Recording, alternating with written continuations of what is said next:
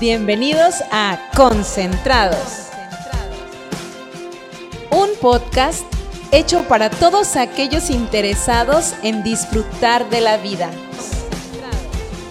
Aquí creemos que el bienestar físico, mental y espiritual son indispensables para sentirse pleno. Así que concéntrate y deja que la vida te sorprenda.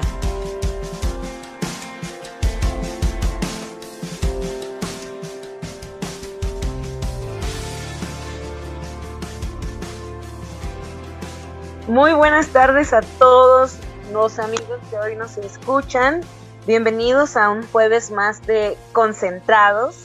En este día tenemos a una invitada muy especial. Ella es nuestra amiga Karen Guizar, con quien vamos a platicar acerca de algo que yo nunca había pensado, Karencita.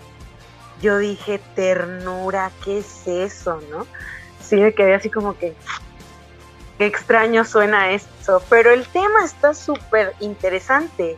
Es sexualidad desde la perspectiva de la ternura. Y mientras eh, platicábamos o escribíamos hace unos días, yo te preguntaba, ¿qué es eso? Explícame, porque tengo muchas dudas.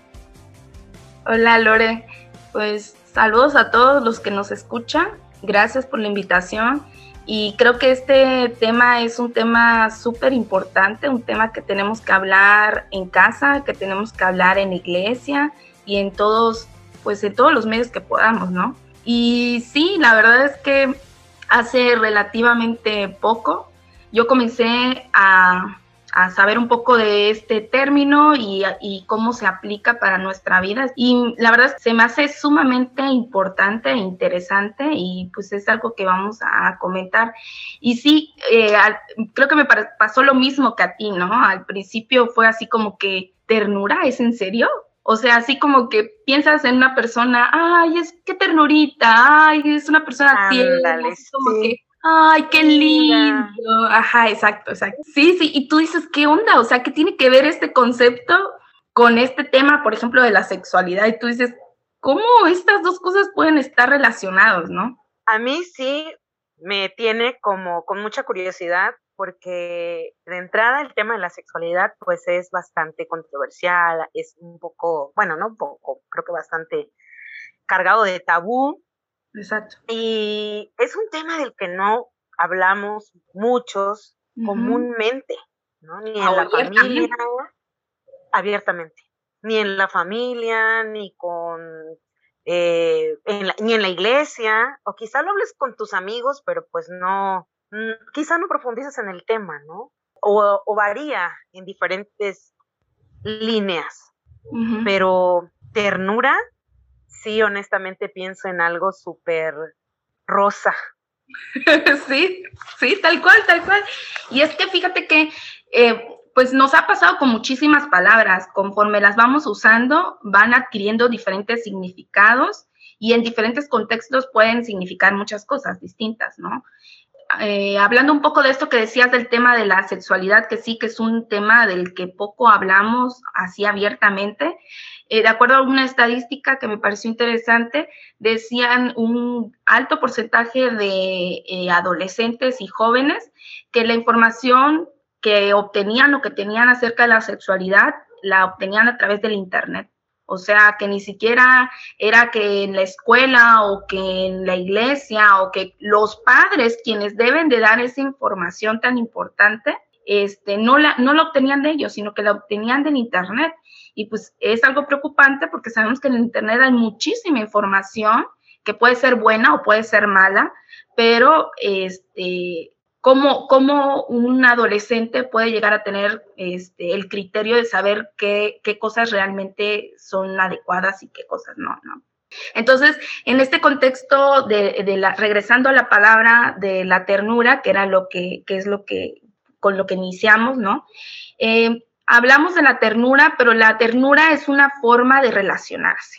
Esto debemos de tener claro. Debemos de pensar en la ternura no como hay algo rosita, algo así como que esté muy alejado de la realidad, sino que la ternura es una forma de relacionarse. Es una forma de relacionarse que aquí hay, hay como de tres sopas, ¿no?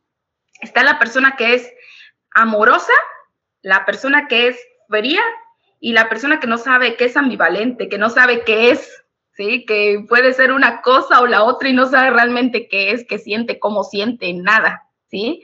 Para ponerlo de términos muy genéricos, ¿no? Entonces, este, una persona tierna es una persona amorosa, lo pensemos desde ese contexto, ¿no? Más adelante vamos a ver, pero es, es sumamente interesante que nuestro máximo ejemplo de ternura en las relaciones es Cristo. Es como que él, él en todo su ser refleja el amor, la ternura, la compasión, todo esto. Entonces, dejemos de pensar en la ternura, los invito a que este, dejemos de pensar en la ternura como que algo cursi, algo este, muy rosa, algo, ay, no, que, que a algunos tal vez nos dé cosa, ¿no? Y que digamos, ay, no, yo no soy de como para eso o eso, no. Lo espérame, espérame. Antes de que sigas, es que eso iba, iba a preguntarte, ¿no? Como el extremo, ¿no? O quizá tenemos como mal conceptualizado el término, porque entonces quiere decir que, que la mayoría va, eh, podemos ser tiernos o, o desarrollar ternura, porque también me parece que está como ligado a la mujer. O al menos así, así parece. Regularmente son las mujeres las que son un poco más tiernas o los niños, ¿no? Y quizá los hombres son un poco más equilibrados en esa parte desde la perspectiva tradicional de lo que significa eh, ternura, ¿no? O lo que creemos que significa. Exacto. Entonces, ahora sí, síguele.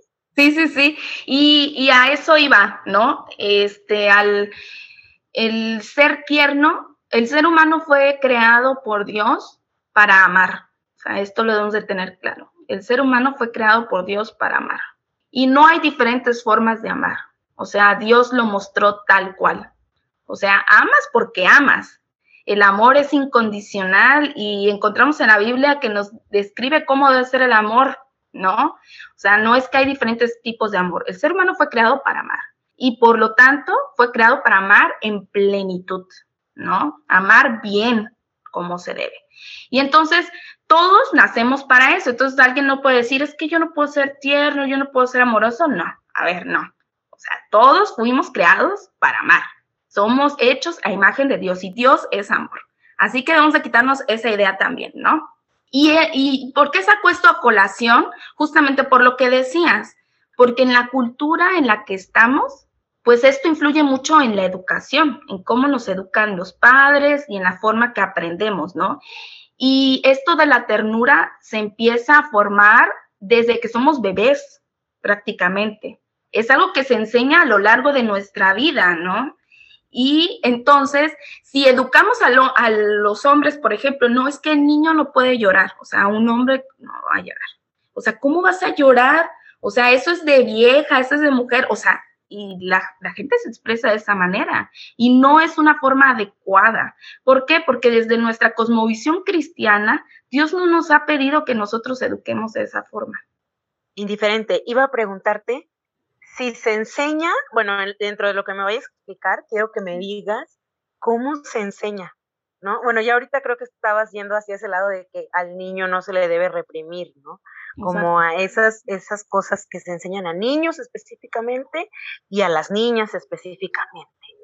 Entonces, quiero que me expliques en algún momento, que nos expliques a todos, eh, sobre todo quienes son papás, por qué es tan importante enseñar ternura y si yo no soy tierna, ¿cómo le puedo hacer? Porque, ¿cómo voy a enseñar algo que no... Que yo no sé y no tengo. Exactamente.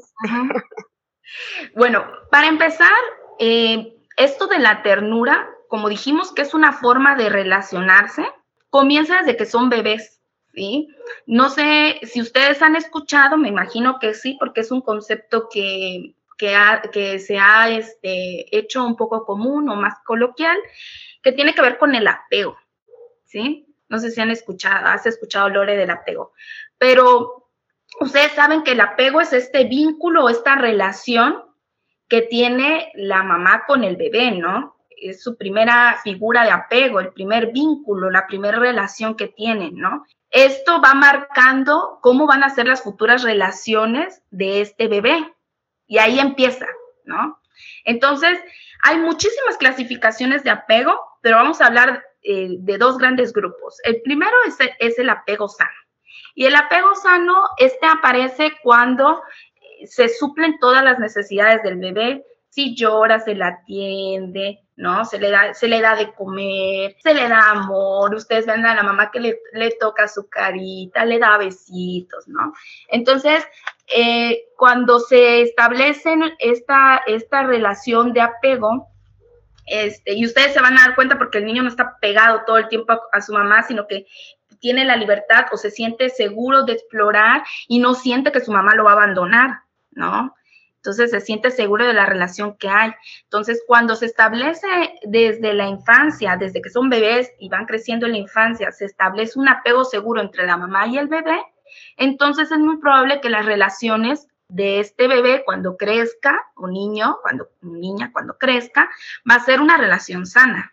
¿Por qué?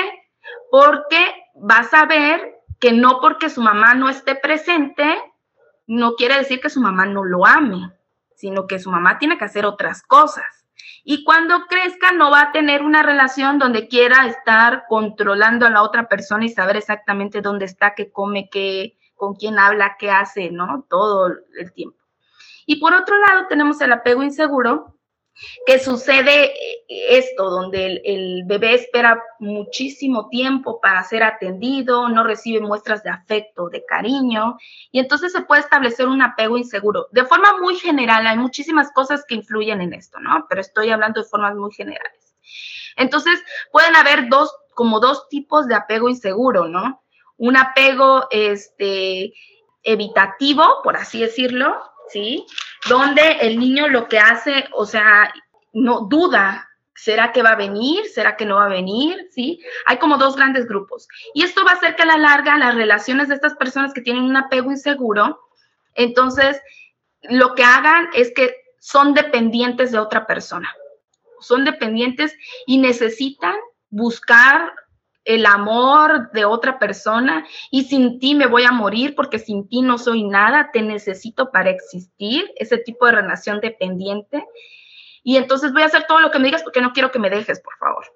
Y está el otro grupo donde dice, no quiero tener ninguna relación porque no quiero ser herida, no quiero, eh, no quiero depender de otra persona y evito las relaciones, ¿no? Entonces, si uno desde pequeño empieza a desarrollar un apego inseguro, entonces va a ser que a la larga probablemente desarrolle este tipo de relaciones. Ahora, esto no es algo que sí o, sea determinante. Tuviste un apego inseguro y vas a tener, pero unas pésimas relaciones con, no solamente con tu pareja, sino con tus familiares, amigos, demás, ¿no? Oye, exactamente ahí el punto que quiero saber, porque me imagino que también nos puede causar duda a, todos. Eh, hay niños, por ejemplo, que, que, lloran si la mamá lo quiere bajar en, en, un, no sé, en una fiesta, en una reunión familiar, por ejemplo, y, y, ellos no se quieren bajar y lloran y quieren estar todo el tiempo con la mamá y la persiguen por la casa. Y, y ese tipo de situaciones cuando suceden en nuestra vida, nos indican algo como que algo no está funcionando bien o puede ser normal, porque pues cualquiera puede pensar ahorita o irse al extremo de que, ah, estoy desarrollando en mi hijo un apego inseguro. No, no, no, sí, no, lo que me estás preguntando. O sea, es normal que los niños tengan temor a los extraños a veces, ¿no? O yo lo vi con mis sobrinas, por ejemplo, llegó una edad donde ellas, sí, al principio bebecitas las cargábamos y todo estaban acostumbradas a nosotras, pero ya después no, solo mamá, solo mamá, solo mamá, pero es un periodo, o sea, es un momento y es parte normal. sí, hay momentos en que los niños te siguen hasta el baño. Sí, exacto. O sea, eso es normal que una mamá ya no tiene privacidad en el baño. Eso es sumamente normal. No quiere decir que tu hijo tenga un apego inseguro, ¿no? Quiere mamá y quiere estar con mamá todo el tiempo, ¿no? Y conforme crecen más, si es un niño, es más apegado con su mamá, ¿no? Entonces, esto digamos que es normal, pero si pasa durante todo el tiempo, digamos, entonces sí ya es un foco rojo que nos está indicando que algo tal vez no esté bien. No que esté mal, no lo veamos desde, ah, algo fatalista, algo mal. Algo tal vez no está bien o hay cosas que se pueden mejorar, ¿no? A veces sucede que las mamás quieren tener todo el tiempo eh, pegados a sus hijos, o sea, les cuesta más desprenderse de sus hijos que ellos de ellas, ¿no? Y entonces he visto mamás que no sé, van a dejar a sus hijos a la escuela la primera vez o al kinder y ah, llora más la mamá que el niño, ¿no? Y entonces hay mamás que se aferran a eso y dicen, no, yo lo quiero tener conmigo porque le puede pasar algo, no sé qué. Y entonces el niño está mostrando que ella ya se puede desprender, que él ya se puede desprender de su mamá, pero la mamá no le permite desarrollarse, ¿no? Entonces ahí también tenemos que tener cuidado, porque son cosas, ¿no? Entonces eso digamos que es durante bebecitos y, va avanzando el tiempo, ¿no? Y entonces más adelante se empiezan a mostrar, eh, eh, se empieza a enseñar las muestras de cariño, ¿no? A mí me pasa, por ejemplo, que mis papás muestran, mis papás, mi mamá y mi papá muestran el cariño de forma muy diferente, ¿no? Este, y esto tiene que ver en la forma como fueron educados. A pesar de que mi papá es, a pesar que mi papá es hombre, yo siempre recuerdo que mi papá yo soy su bebecita, soy su amorcito, o sea, y siempre... tus hermanos no te estén escuchando en este momento. No, ellos también, ellos también, la bebé no, porque yo soy la única, porque soy la primera, ¿no? Pero ellos ya lo saben, ya lo saben, ¿no? por eso lo puedo decir con confianza. Pero este, recuerdo a mi papá desde que éramos chicas que, y ya grandes, ¿eh? ya adolescentes que hoy no queríamos, pero mi papá siempre nos abrazaba, nos daba muchos besitos, ¿no? Y entonces, estas cosas son importantes, el mostrar eh, o enseñar más bien a expresar eh, eh, lo que sentimos, expresar y no solamente las cosas negativas, decir cómo nos sentimos, que nos sentimos mal, sino las cosas positivas, ¿no? Entonces, algunos los quieres abrazar y es así como que, ay, no, no quieren, por favor, no me toques, porque pues desde que son pequeños no les mostraron que es la forma como se debe de expresar el cariño. O sea, el, el, el, apego o que nos ayuda a relacionarnos con otras personas o la cercanía, el vínculo, pues se va a poder reforzar mostrando el cariño o el aprecio que tenemos con otras, esas personas. Y las palabras no son, son importantes, pero las palabras no son suficientes. Y entonces, en esto tiene que ver mucho la forma en la que nos eduquen. Y no nos educan igual a los hombres que a las mujeres, ¿no? Esto lo debemos de tener claro. O sea, la niña puede, ay, qué linda, mira, da besitos a todos, abraza, ¿no? Ay, está muy bien que la niña lo haga, pero que un niño lo haga, o sea, ¿cómo es posible que un niño le dé este beso a... Yo conozco incluso personas que este, a los niños no le dan beso a su papá. Cierto. Porque ¿cómo le van a dar beso? Son hombres.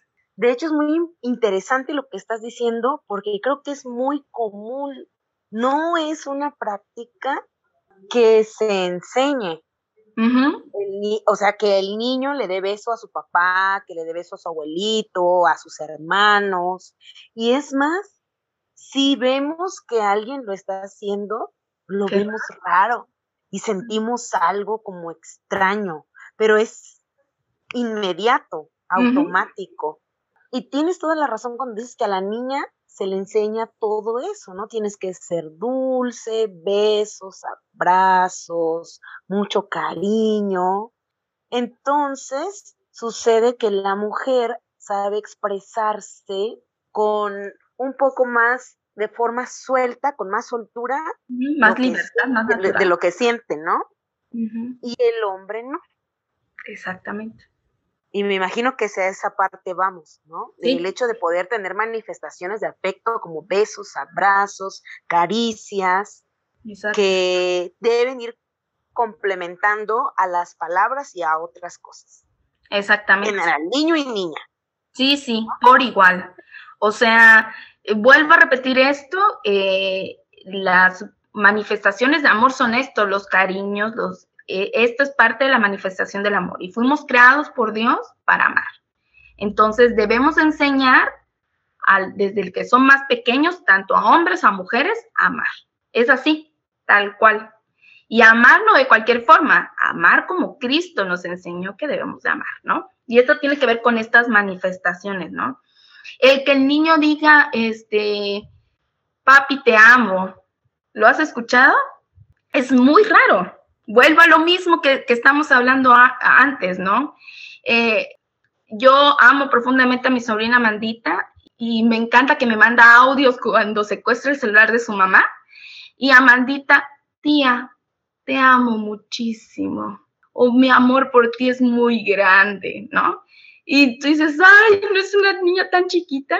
Y, y cómo ella te puede decir, sabes que te amo. Y no solo te lo dice, te lo demuestra, te dice un dibujo, ¿no?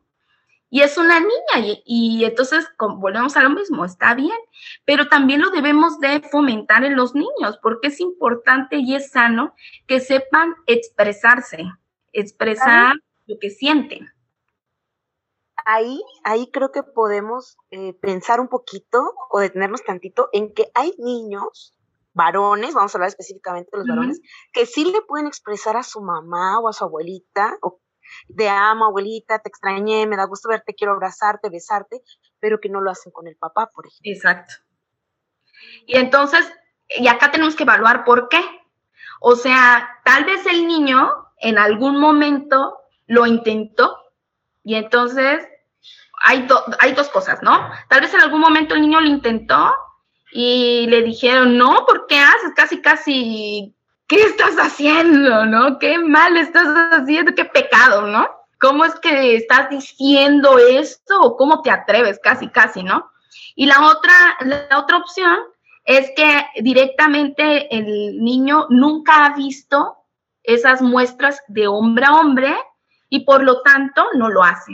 Recordemos que, los niños aprenden principalmente a través de modelos. Entonces, los niños son unas esponjitas, ellos se dan cuenta de todo y van absorbiendo todo, todo, todo, todo, todo, todo y lo imitan. Entonces, si no tienen un modelo digno de imitar, entonces los niños no lo van a hacer. Y esto, y esto también es sumamente importante, ¿no? Al momento de, de la educación, de que seamos conscientes.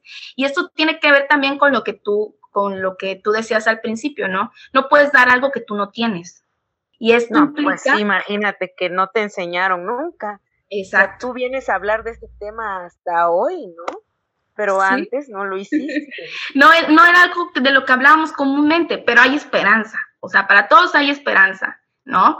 Eh, nunca dejamos de, de cambiar o de crecer o de mejorar estamos en este proceso y como cristianos lo debemos de tener muy claro, estamos en el proceso de santificación, así que no podemos decir que no podemos cambiar, ¿no?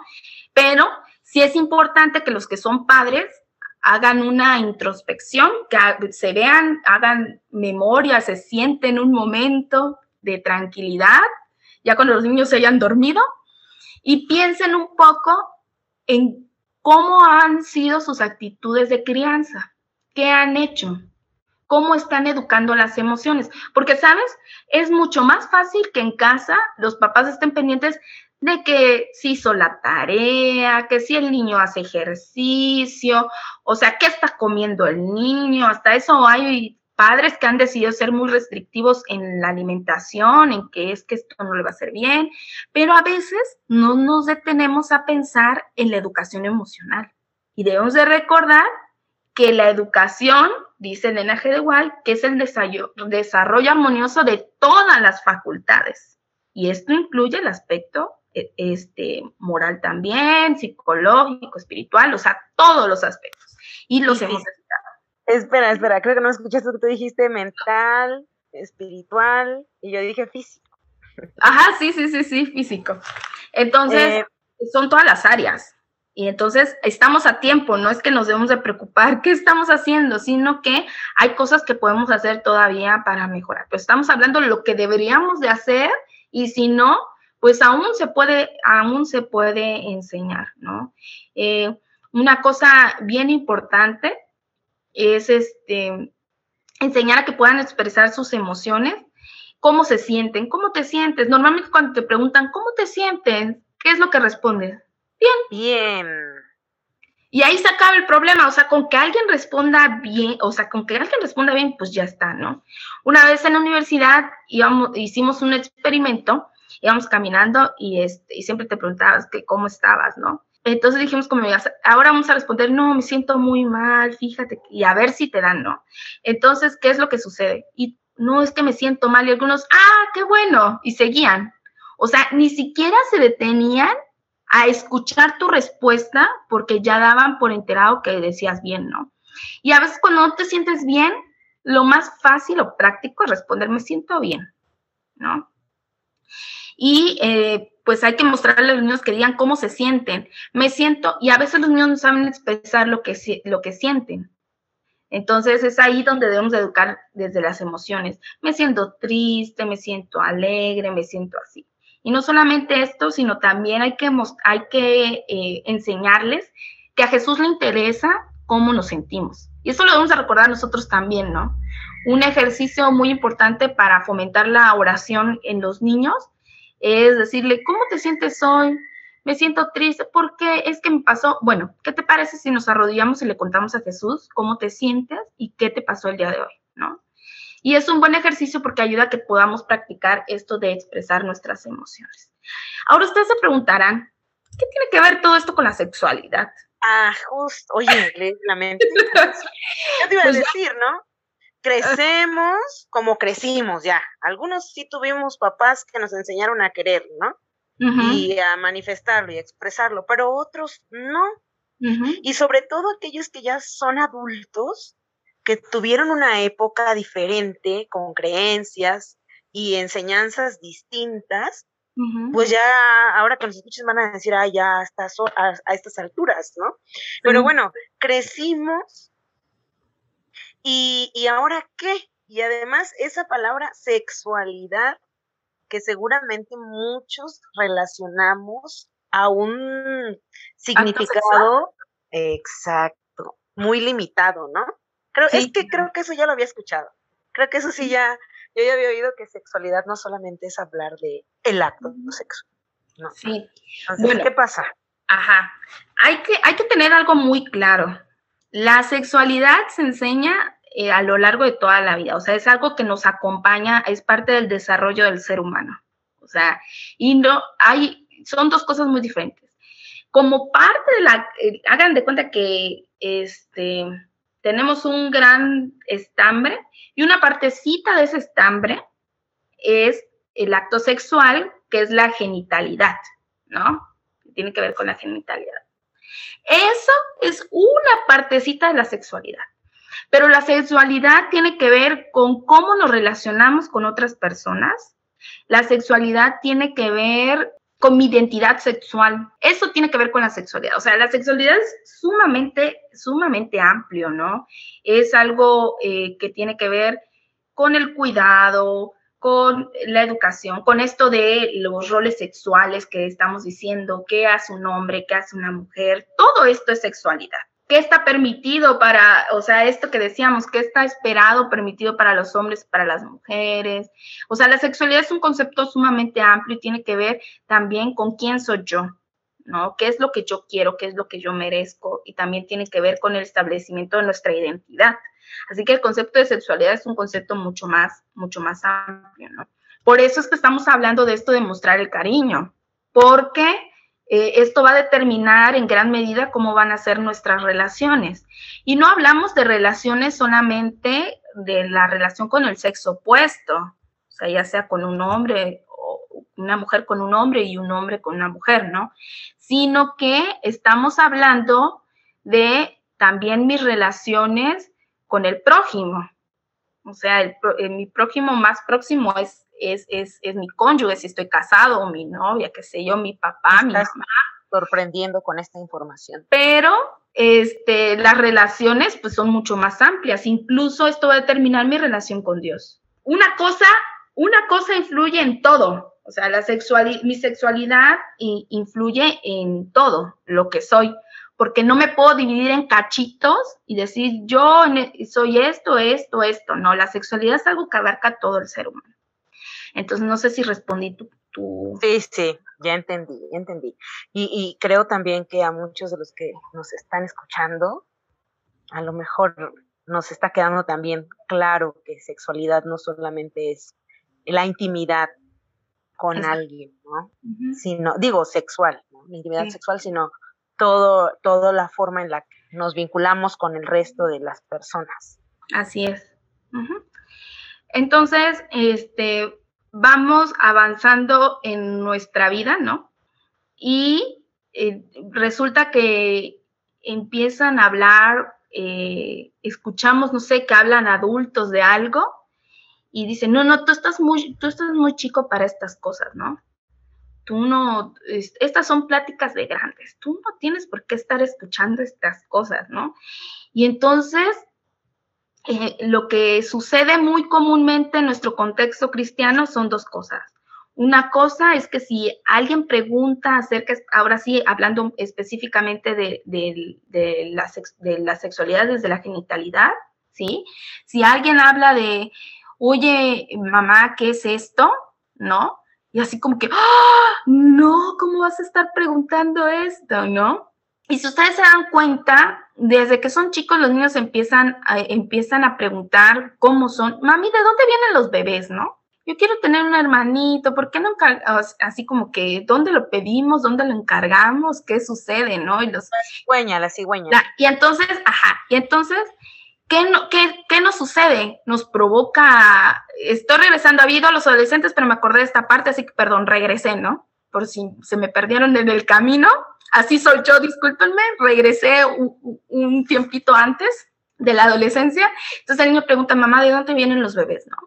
Y así como que, ¡oh! ¿cómo va a preguntar esto, no? Los padres cuando pregunta, ¿dónde, ¿dónde lo viste? ¿Quién te dijo, no? O sea, la, la, pregunta del millón y así como que horrorizados porque los niños están preguntando, que es algo natural porque los niños siempre quieren saber el origen y el porqué de todo. Y entonces salimos con, es que la cigüeña, ¿no? Es como lo más, lo más común, la cigüeña, o que este, es que nació de un frijolito, no sé si has escuchado, pero esa es como otra explicación. Es que, es que hay un frijolito con una plantita y no sé qué, no sé de dónde sacan tanta cosa para, para explicarlo, que de forma tan práctica podemos explicar que Dios nos creó de tal forma que cuando papi y mami se aman, la forma en la que el producto de ese amor es que nazca un bebé y se va, y entonces este bebé se va formando dentro de mami, porque así lo quiso Dios, y entonces Dios permite que el bebé pueda ir naciendo, pero el bebé es el producto del amor de papá y mamá. Ok, oye, pero ¿estás de acuerdo que los niños crecen y luego ya no se conforman con esa respuesta? No. ¿Qué debe hacer un papá cuando su hijo ya está un poco grande y entonces le hace una pregunta directa? ¿Debemos escandalizarnos? Eh, no. o, abiertamente debemos asumir el papel de papá e instruir. ¿Qué es lo correcto? Primero respirar y mantener la calma. Mira, eh, hay otra cosa también, como no estamos tan, como tampoco nos sentimos cómodos con nuestra sexualidad, muchas veces en esta parte en la que tú hablas de órganos sexuales, ¿no? Va, vaya, a esta parte que incluye, ¿no? Órganos sexuales, les cambiamos hasta los nombres, ¿no? No, no, no es el concepto correcto, les nombramos de otra forma y ahí quizá también comenzamos a hacer sentir a los niños que es algo malo o que tienen que avergonzarse de eso. yo creo que lo primero es que nosotros debemos de mantener, respirar profundo y mantener la calma, lo que te decía, ¿no? O sea, esto es algo natural, Aquí tenemos que, tenemos que ser bastante fríos y pensar, ¿no? no sé si ustedes sabían, pero hace muchos años atrás, eh, desde el, catolicismo, se empezó a ver como que era, un, era algo malo si una persona tenía relaciones sexuales, si la finalidad no era tener, eh, procrear. Entonces, este, se empezó a crear esa idea y se hizo el tabú, eh, que era pecado casi, casi hablar de las relaciones sexuales y que era de algo que no se tenía que hablar, sino era algo que se tenía que hacer y solamente en el contexto de procrear, de tener hijos, ¿no? Porque era la voluntad de Dios que el ser humano pues tuviera muchos hijos y poblara la tierra. Esto ha hecho también, no solo esto, sino muchas cosas más, ha hecho que en nuestra sociedad hayan muchos tabús hayan muchos este, prejuicios también, especialmente hacia, acerca de este tema. Cuando mm, el problema es que nos da miedo lo que no conocemos. Y algunos pueden decir, es que a mí en mi casa nunca me hablaron de estos temas. ¿Cómo yo voy a hablar de este tema si yo nunca lo he hecho? Y yo les quiero decir a los padres que es importante que nos documentemos y que nosotros expliquemos. Obviamente, no vamos a ser tan explícitos de explicarles todo con punto y coma, pero yo quiero decirles una cosa, si en su caso ustedes no tienen control parental en, la, en, el caso de, los, del, del Internet, sus hijos pueden entrar en cualquier lugar e incluso tratando de buscar información, ellos pueden entrar a sitios pornográficos. O sea, nosotros debemos de ser conscientes de esto. No es que al hablar de estos temas, nosotros les estemos dando permiso de que ellos lo hagan, pero sí debemos de informarlos de la forma correcta, porque esto puede tener mucho, si nosotros no hablamos de, esto, de este tema, de estos temas, entonces puede llevar a otros problemas que vamos a hablar más adelante que tienen que ver con esto de la pornografía y la masturbación, que lo vamos a tocar muy poquito, pero si nosotros no hablamos y no, ponemos en nuestros hijos fundamentos claros acerca de la sexualidad, entonces van a correr otros peligros. Y nosotros los estamos exponiendo a esos peligros. La otra parte que tú decías del nombrar a, este, a los genitales, esto es sumamente importante, especialmente cuando desgraciadamente hay situaciones de abuso sexual. A mí me tocó en varias ocasiones estar con, niñas que fueron abusadas sexualmente. Y entonces el problema es que cuando las niñas tienen que dar su declaración y les preguntas dónde este, hubo penetración o demás, le preguntas que dónde fue y la niña no, incluso hubo una niña que dijo en mi florecita. Y entonces tú te pones a, o sea, en un proceso, digamos, legal, que diga la florecita es un término como muy ambiguo, como que la florecita, ¿cuál es la florecita? O eh, me tocó, es, también, es que a la maestra le dije que me, habían, me había tocado mi, mi cajita, que me había tocado mi cajita especial. Y pues la maestra, si, si una alumna te dice, es que me tocó, ay, es que mi tío me tocó mi cajita especial, ¿qué piensas?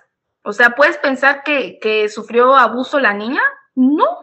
Puedes pensar muchas cosas, ¿no? Exacto, se dan varias interpretaciones. Entonces, en esta parte también es importante que para prevenir abusos, o sea, o prevenir alguna cosa, nosotros debemos enseñarle a los niños, esto se llama pene, esto se llama vagina. Es importante que lo digamos y hasta nos da miedo decir las palabras, ¿no? Y entonces tenemos que darle el nombre, no que el pajarito, la florecita, la colita, ¿sí? Entonces tenemos que darle el nombre que le corresponde. Y no solamente esto, sino que tenemos que enseñarle a los niños que nadie puede tocarlos. O sea, y esto tiene que ver con sexualidad también. El, enseñarle a los niños que nadie te tiene que tocar. O sea, es más, una práctica que nosotros recomendamos a veces que cuando vas a bañar al niño o el niño le diga, me permites, voy a lavar, si lo estás bañando, es pequeño, no se puede bañar solo, permíteme, te voy a, te voy a lavar tu pene, ¿no? Te voy a lavar aquí en tu pene, o te voy a lavar aquí en tu vagina. Entonces, ¿por qué? Porque le, y le recuerdas, porque es tu cuerpo, ¿sí? Y, nadie debe respetarlo. Ajá, y merece respeto y nadie debe de tocarte. Esto es sexualidad también, tiene que ver con la educación. Entonces, esto es importante. Así que eh, esto implica que los papás debemos estar informados de poder hablar de estos temas. Yo sé que es difícil, yo sé que es difícil, vuelvo a repetir, porque son temas de los que no se hablaban anteriormente, pero recordemos si, que es un mal necesario, por así decirlo, ¿no? Porque si no lo hacemos, nuestros hijos obtienen información de otros lugares donde la información tal vez no es información correcta o tal vez sí, no lo sabemos, no sabemos qué tipo de información están recibiendo y no sabemos qué otras consecuencias pueden haber. Entonces sí es importante hablar de estos temas, ¿no?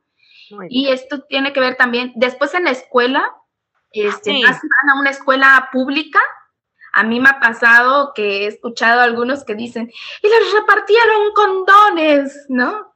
Ya les hablaron de las enfermedades de transmisión sexual y repartieron condones, ¿cómo es posible? Entonces, tal vez lo que se enseña en la escuela puede ser algo correcto, pero no va dentro de nuestra cosmovisión.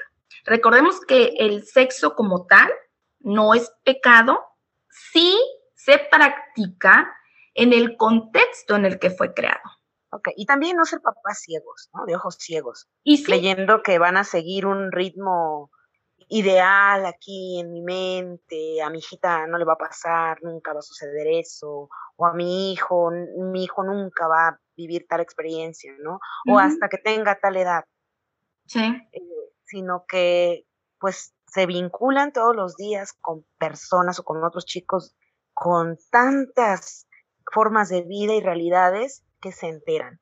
Y ciertamente la información regularmente en una edad adolescente, por ejemplo, o cercana, regularmente es una información eh, eh, o de alguna manera que enseña ciertas cosas que muchas veces ponen en riesgo su salud, su vida, su integridad. Entonces sí es importante que no seamos papás de ojos ciegos, sino que abiertamente podamos abordar ese tipo de temas con ellos. Perdón, es que em, en el punto en el que ya, en el punto en el que ya íbamos, de la sexualidad, ya cuando creces, ¿qué, qué, qué onda con eso? Bueno, entonces, ahora sí, empieza como la curiosidad al, eh, al sexo opuesto o la curiosidad al desarrollo del cuerpo, ¿no? Entonces, algo tan, tan sencillo, pero que sucede, que por ejemplo hay niñas que no saben qué es eh, la menstruación. O sea, no sabe qué es. Y yo, yo he sabido de niñas que se quieren morir porque creen que se están muriendo. Entonces, y no solo esto, niños o hombres, más bien, ya no niños, hombres, que no saben acerca de la menstruación, hablando de este tema específicamente, ¿no? Y uno, dice, ¿y por qué un hombre tendría que saber? Porque, vuelvo a repetir, o sea, todo esto de la sexualidad está relacionado con todo. Cuando tú tienes después una, una relación de pareja, vas a estar con una mujer que al final de cuentas, ninguna mujer nos salvamos de que tengamos nuestro periodo menstrual, ¿no? Y a veces no, es que esta mujer está loca porque llora, ¿no? Esta mujer está o este tiene antojo de carbohidratos, ¿no? Que este es una reacción fisiológica normal por el proceso hormonal que estamos pasando, ¿no? Y esto permite que comprendas a la otra persona. Por eso, vuelvo a repetir, la sexualidad tiene que ver en cómo nos vinculamos. Entonces, qué asco, ¿cómo van a saber de este proceso? Por eso en la escuela nos enseñan a hombres y a mujeres estos procesos de los cambios que vamos, vamos sufriendo, ¿no? Esto de, la, eh, de los sueños húmedos, tal vez hasta de la menstruación se hable un poquito más, pero esto de los sueños húmedos. ¿Ustedes se imaginan qué terror tendrá un adolescente despertarse y darse cuenta que, mojó la cama y no porque se hizo del baño o porque, sí, porque tuvo una erección como tal. Discúlpenme que sea abierta al, o, use la palabra que es. No la Tienes que poner el ejemplo. No quiero explicar ni poner el ejemplo así tan explícito, pero voy a decir la palabra como es, ¿sí? Que tenga eh, una erección. Y entonces, ¿se imaginan qué culpa va a sentir?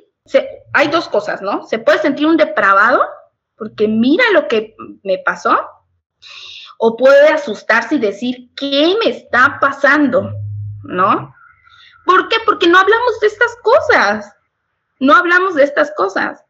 Entonces, ¿qué tal que alguien pregunta, oye mamá o papá, oye papá, ¿sabes qué me pasó tal cosa? Y que era lo que decíamos, eh, comenzamos a hablar del tema, ¿no?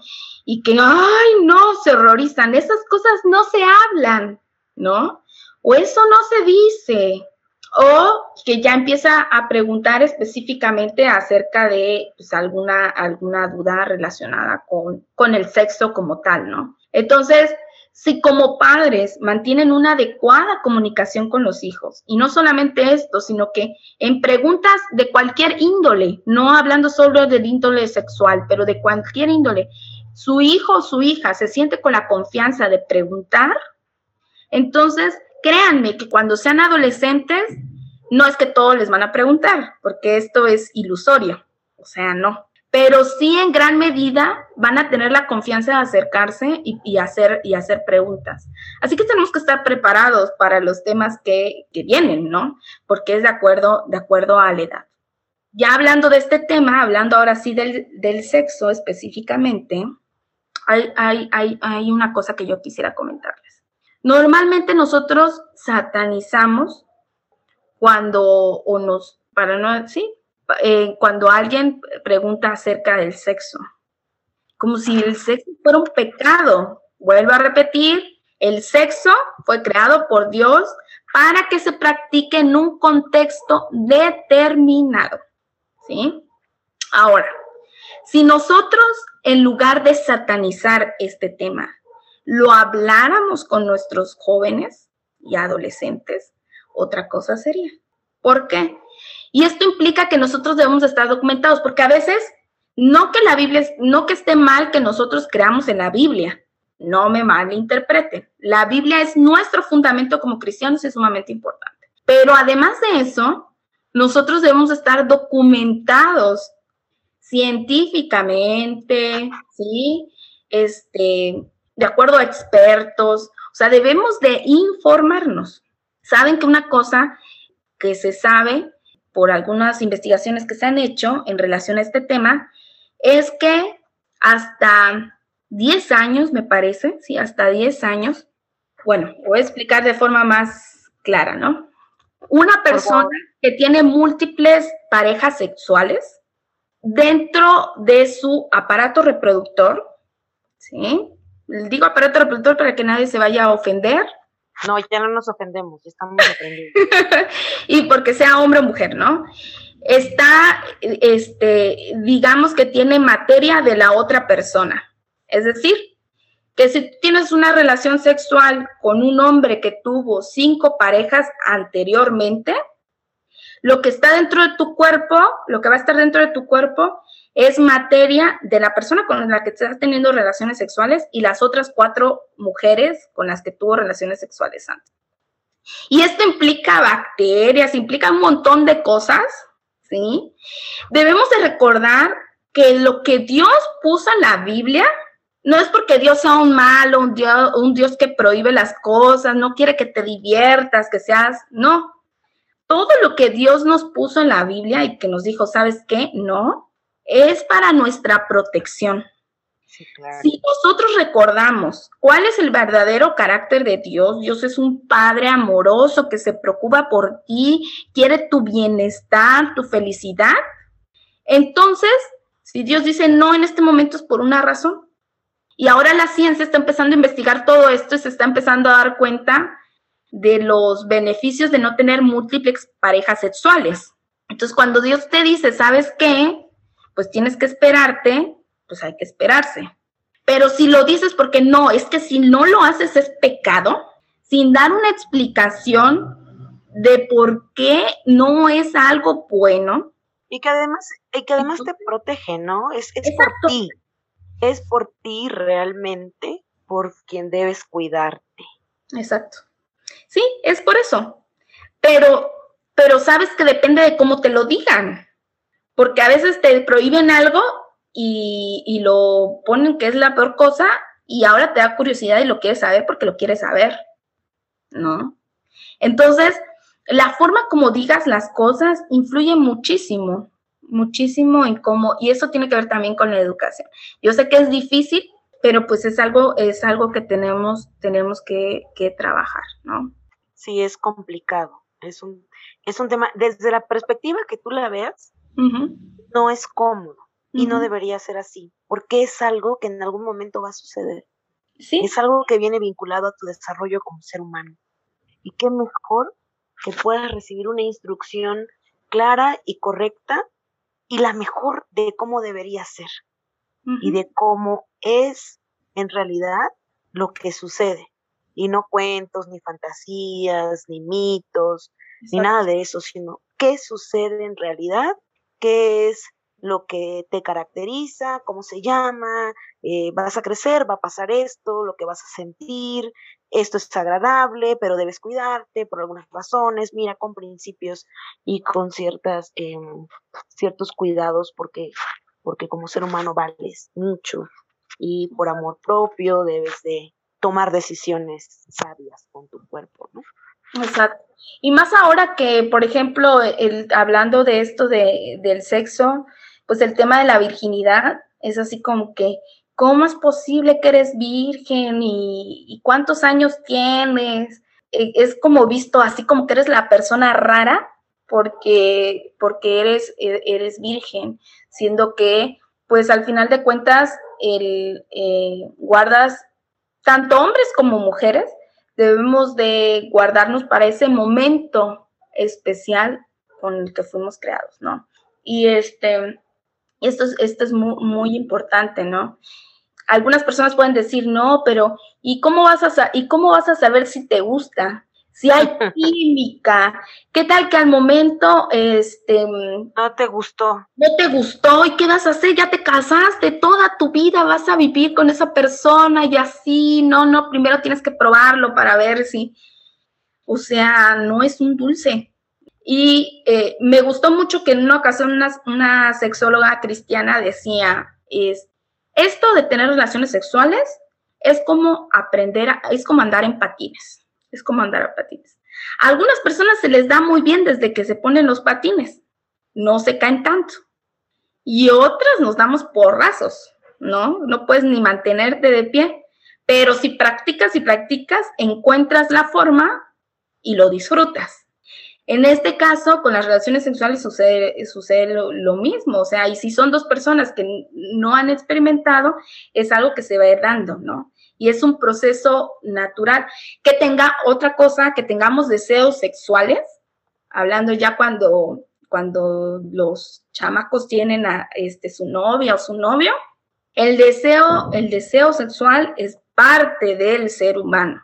O sea, tampoco digamos que es un pecado, ¿no? O sea, sería raro si no tienes un deseo hacia la otra persona que amas. Pero esto no implica que le vas a dar rienda suelta a tu deseo. O sea, fuimos creados como seres sexuales, ¿sí? Para amar y somos seres sexuales. Dios nos creó como seres sexuales. Pero esto no implica que vas a dar rienda suelta a tus deseos. Por eso existe el dominio propio.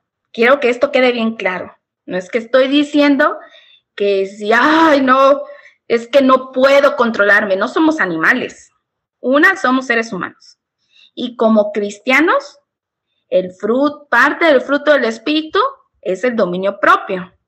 Así que esta es una decisión, ¿no? Fíjate que me llama la atención aquí un punto. Sucede que también con estas enseñanzas que nos han dado, a los chicos se les da mucha libertad y se les aplaude y se les comprende cuando hablamos de este tema, sus deseos y, satisfacer de alguna manera con un acto sexual los deseos abiertamente, libremente y no pasa nada. Al menos la perspectiva del el resto del mundo no cristiano. Pero a la niña no. Para la niña es un poco más, más em, limitada esta libertad quería mencionarlo respecto a lo que, a lo que decías ahorita de que ambos, ambas personas, si nunca han tenido una experiencia previa, van a aprender, ¿no? Bueno, es que cada uno debería de saber que también es responsable de su propia sexualidad, ¿no? no sé cómo llamarlo, no sé, algo, algo de alguna manera saludable también, como tú dices, somos seres que fuimos creados para esto y que está bien y que no es pecado y que también la niña debe crecer con la idea de que en algún momento debe experimentar eh, con, con, este tipo de experiencia, pues debe sentirse bien y no sentirse pecadora o mal o culpable. O libinidosa, que antes usaban así como que... Sí, yo creo que Pero claro, en el momento que deba, que deba llegar.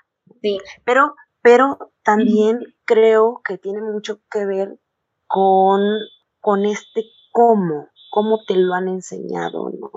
No de, a, la niña ha sido como un poco más cuidado y, y si quisiera volver al punto con el que iniciamos, eh, a, la niña le mueve el amor, se supone, ¿no? Eso es lo que se enseña, el amor, eh, la persona especial, un momento especial, y al niño se le enseña que como sea. Y entonces es bueno ir educando esta parte también emocional y afectiva en ellos. Y, un punto importante en esto que dices, Lore, es este el trabajar la empatía. ¿Por qué es importante la empatía? Eh, no solamente la empatía, el ponerme lugar en el otro, porque cuando estamos en una relación, ponerte en el lugar del otro, eh, ponerte a pensar qué es, lo, qué es lo que le gustaría a la otra persona, cómo se sentiría tal persona. ¿Por qué lo digo? Muchos creen que el acto sexual es para que satisfagas tus deseos carnales, ¿no? Para satisfacer tu placer. Pero va mucho más allá, porque en una relación, eh, dentro del matrimonio, obviamente estamos hablando de una relación sexual, es un vínculo entre, entre la pareja, entre el esposo y la esposa. Y entonces, no es que quieres satisfacer tus propios deseos, no piensas solamente en lo que tú quieres o en lo que a ti te gusta, sino también en el otro. Y es esto de que este, es cierto que a la mujer se le ha enseñado que pues no debe satisfacer, bueno, no debe sentir placer, que ese es otro, otro tabú que hay.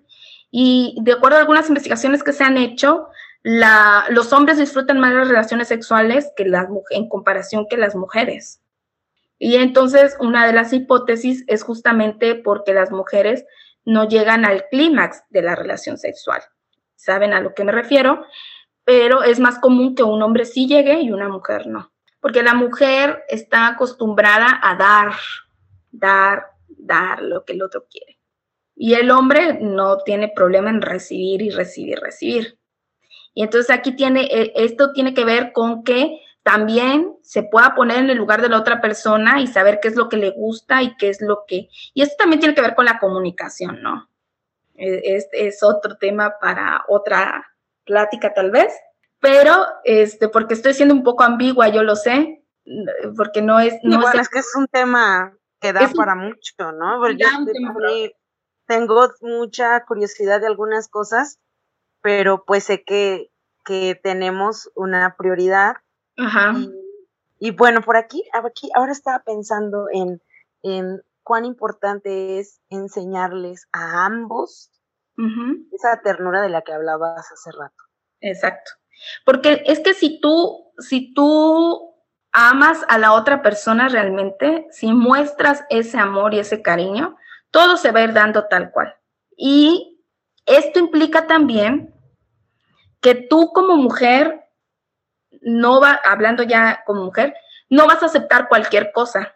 O sea, tampoco es que te vas a poner tus moños, pero vas a aceptar lo que te mereces. Yo sé, eh, por mi experiencia en el trabajo con las mujeres, que hay mujeres, es que yo no voy a encontrar algo mejor. Y la mujer prefiere que la maltrate, que este, que la trate como, como la sirvienta de la casa, ¿sí? Que nada más la usen para satisfacer los deseos de su esposo, sus deseos sexuales del esposo. Dice, pero es que yo no voy a conseguir algo más, ¿no?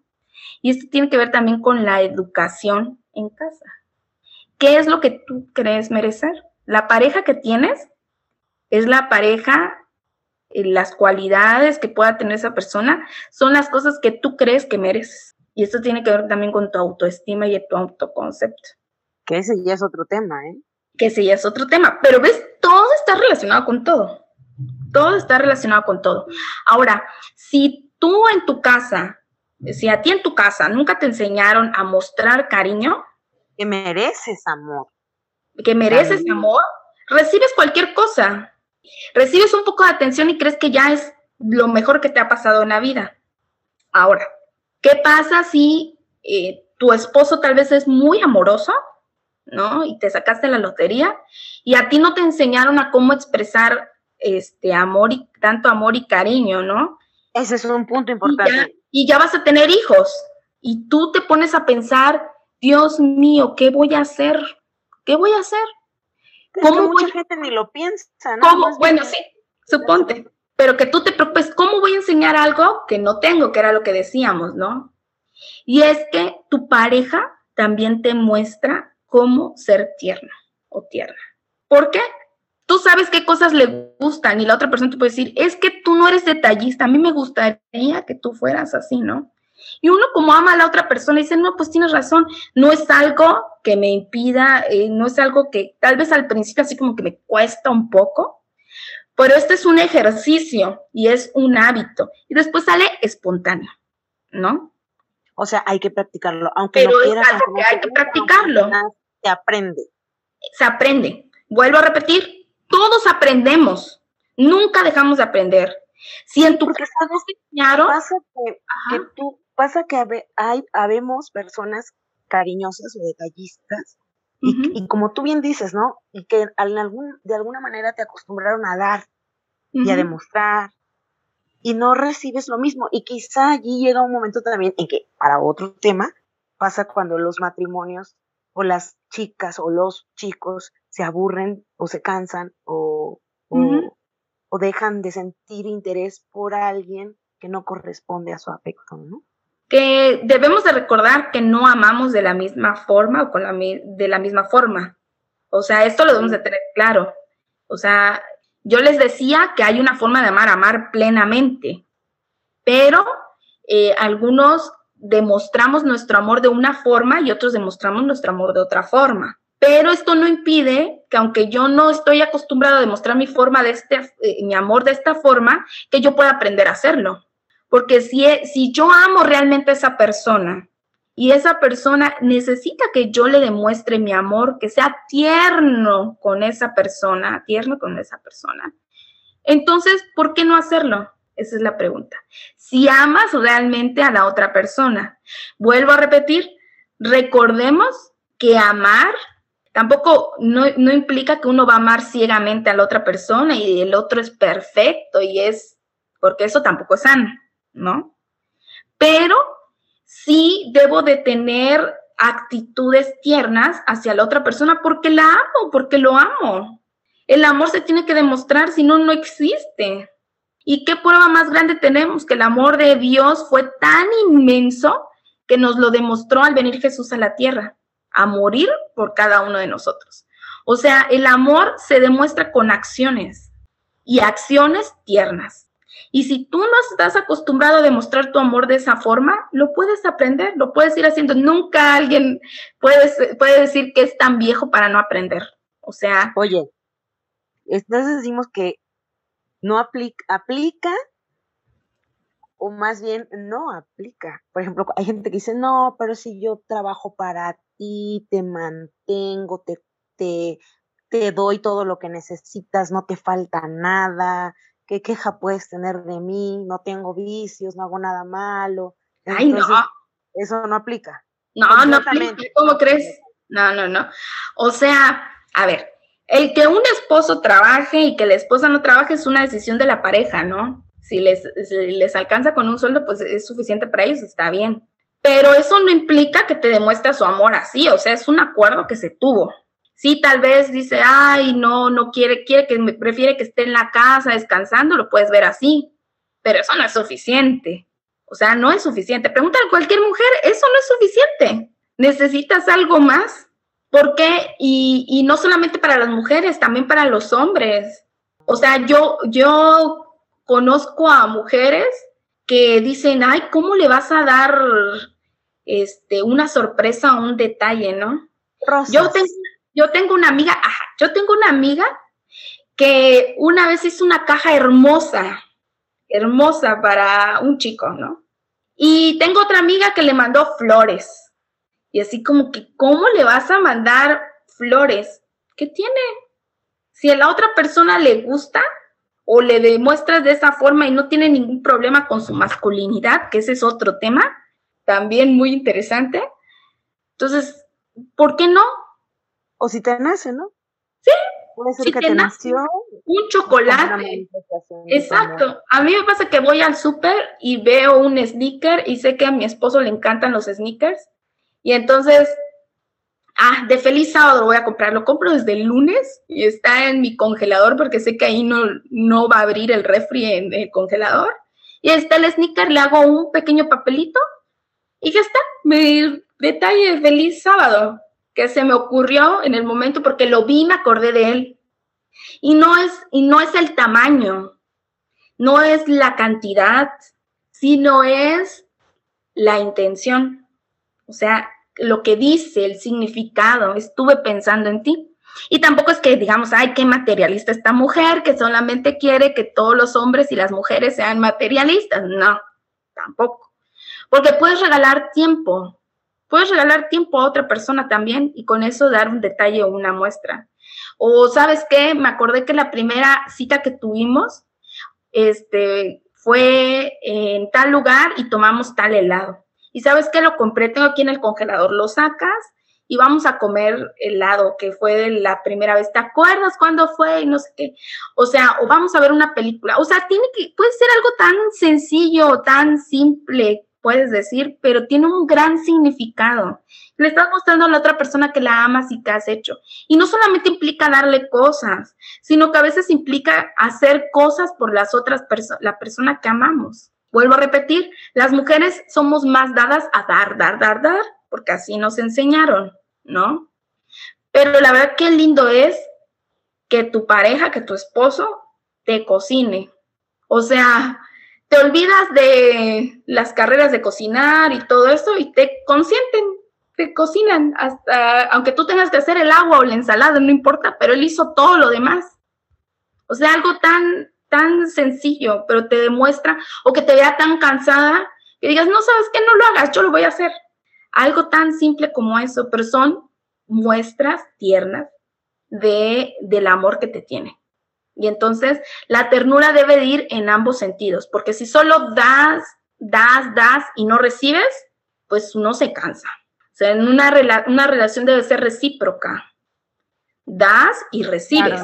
Tal vez no en la misma cantidad, porque somos diferentes, pero no puede ser que tú estés dando todo el tiempo y nunca recibas nada.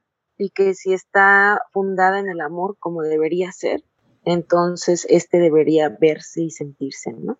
Exactamente. Ok, Karencita. Bueno, vamos a, me parece que vamos a ir terminando, sí. pero eh, quisiera que nos quedara claro entonces que si esa ternura no fue aprendida en el tiempo que debió ser, sí se puede aprender, sí se puede desarrollar.